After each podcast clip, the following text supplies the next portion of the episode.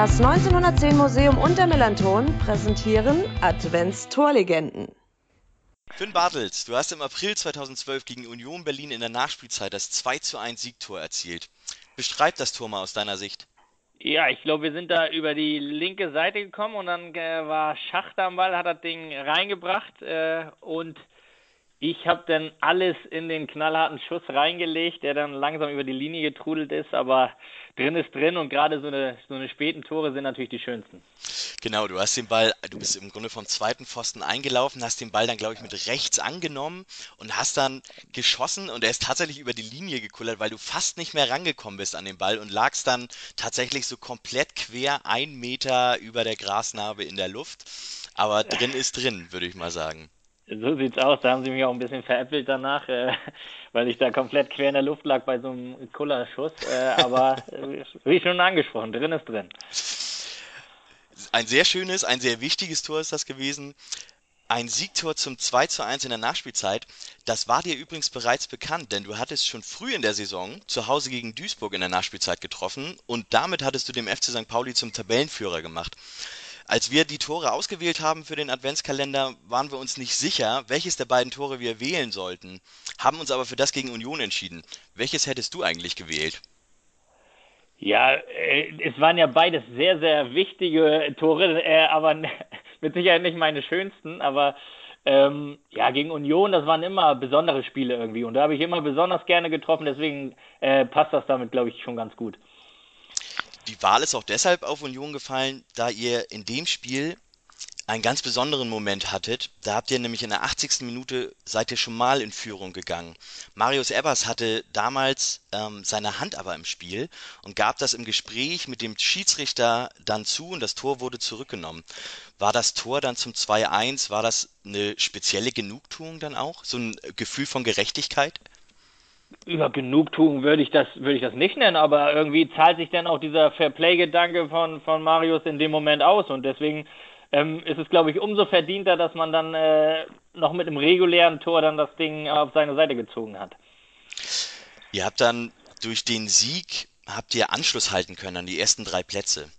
Ähm, es folgte dann eine Niederlage auf dem Freitagabend in Fürth gegen den späteren Aufsteiger und ihr seid letztendlich nur aufgrund des schlechteren Torverhältnisses ähm, nicht auf dem dritten Platz gelandet. Das war nämlich Fortuna Düsseldorf, die dann in der Relegation da gegen Hertha äh, aufgestiegen sind. Wie war das? Hättet ihr den Aufstieg in der Saison verdient gehabt oder hat euch da als Team irgendwie was gefehlt?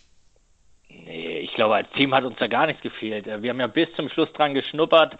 Ähm, ich glaube, es war eine Saison mit fünf Mannschaften, die um den Aufstieg gespielt haben bis zum Schluss.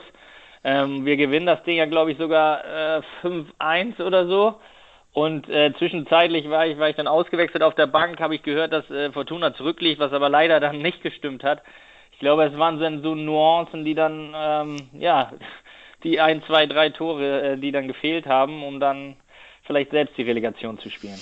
Ja, du sagst es ganz richtig. Es waren ähm, in der Saison viele sehr gute Teams in der Liga, beziehungsweise viele, die sehr gut gepunktet hatten. Ihr habt damals in der Hinrunde vor allem eine absolute Rekordsaison für den FC St. Pauli hingelegt und habt ähm, ja die meisten Punkte fast, ich glaube, aller Zeiten jemals geholt für den FC St. Pauli in einer Hinrunde.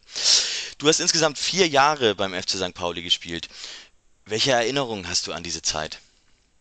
Oh, eigentlich äh, durchweg, durchweg positive, schöne Erinnerungen ans Stadion, an die Fans, an die Truppen über die, über die vier Jahre. Ähm, eine Erstligasaison gespielt, wo wir mit Sicherheit ähm, ja das Ding eigentlich schon in trockenen Tüchern hatten und dann äh, auch noch ein Jahr mehr in der ersten Liga hätten bleiben können, was dann ein bisschen ärgerlich ist im Nachhinein, aber auch in der in der zweiten Liga, ja, wie gesagt, diese Gänsehaut-Atmosphäre einfach bei jedem Heimspiel ähm, die vergisst man nicht so leicht ähm, und äh, bleibt immer in, in, super Erinnerung.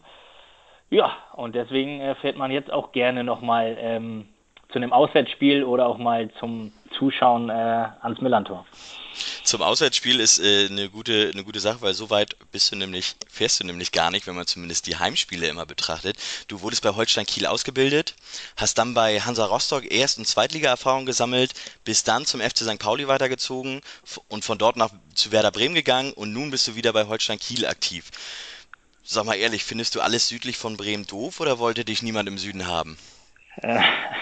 ich Also ich, ich bin nicht traurig drum, dass es immer der Norden geblieben ist. So habe ich immer mein Umfeld, Freunde, Familie in der Nähe gehabt, was irgendwie für mich ein, ein riesen wichtiger Teil ist äh, im Leben und auch ja auf meinem Weg äh, im Fußball. Ähm, aber es hat halt immer perfekt irgendwie gepasst. Da kam zum richtigen Zeitpunkt ähm, der richtige Verein, St. Pauli, Werder und jetzt natürlich wieder zum Abrunden so in der Heimat in Kiel.